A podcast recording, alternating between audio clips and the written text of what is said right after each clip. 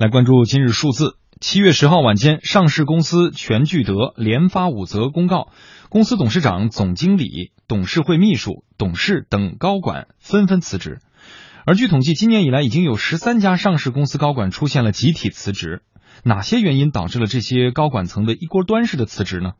那么，这对于公司又有可能产生哪些影响？而对于小投资者们来说，又有哪些具体的变化？我们来听央广记者柴华发来的相关报道。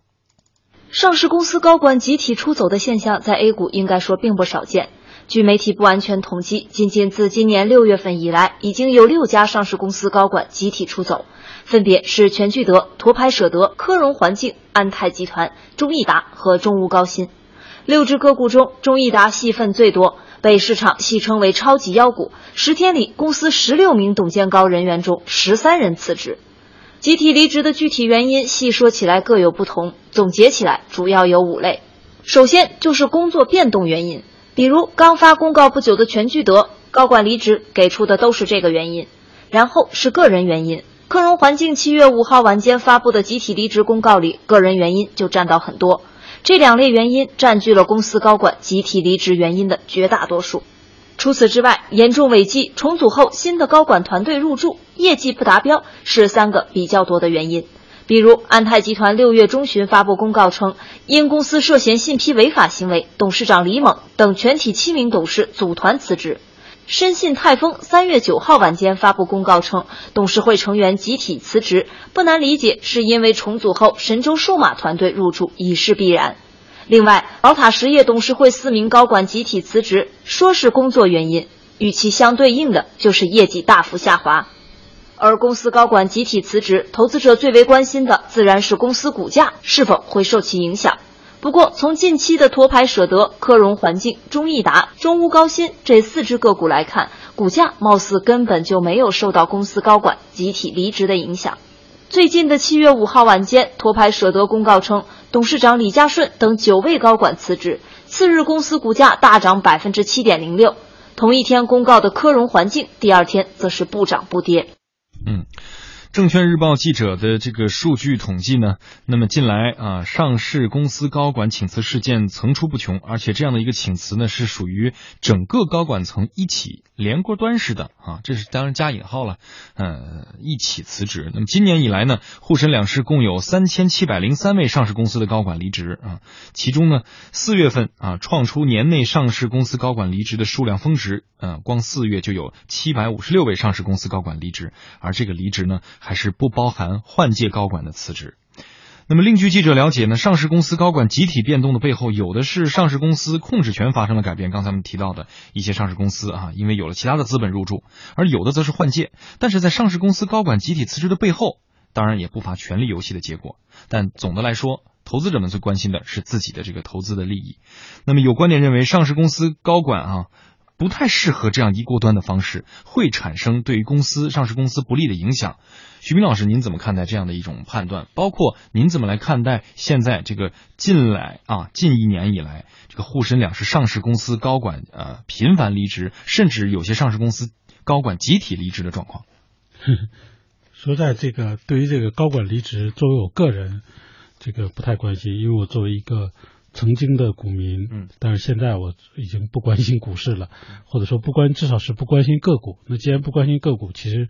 呃，比如说具体某一个上市公司它的这些高管层的变化，那对我没有什么直接的这个，至少没有利益的触动。嗯，呃，但但我想，因为这些情况，他们这些高管离职的情况，首先各有不同，这个不能一概而论。包括刚才记者提到，有的是这个正向的，有的是这个负面的影响。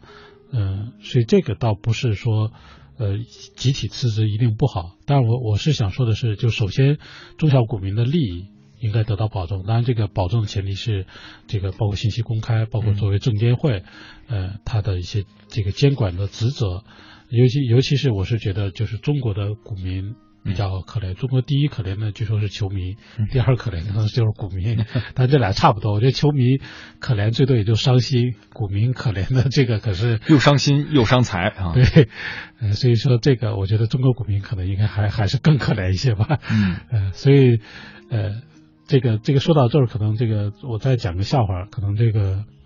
因为前前一个时段讨论过这个南海问题啊，虽然我们不讨论南海，但我看朋友圈里有一个段子，又把中国足球给黑了一把，把中国中国队历年对这个菲律宾的战绩给列了一下，基本上都是几比零，或者说反正九战全胜，嗯，然后就说这个菲律宾，你们连中国足球队你们都打不败，你还敢说中国人民解放军？呃，当然这个是一个就是小段子，嗯，呃，当然也也说明这个网友的这种。这种搞笑能力，所以我现在当然就是我说到这个公司，这个再扯回来说到这个公司高管，我是觉得包括最近这些事儿，就是像王石啊、万科呀等等，嗯，当然朋友圈里我就看我的朋友圈里就在争论，有的是比如说从这个所谓的公司的角度，有的从股民的角度，有的就是从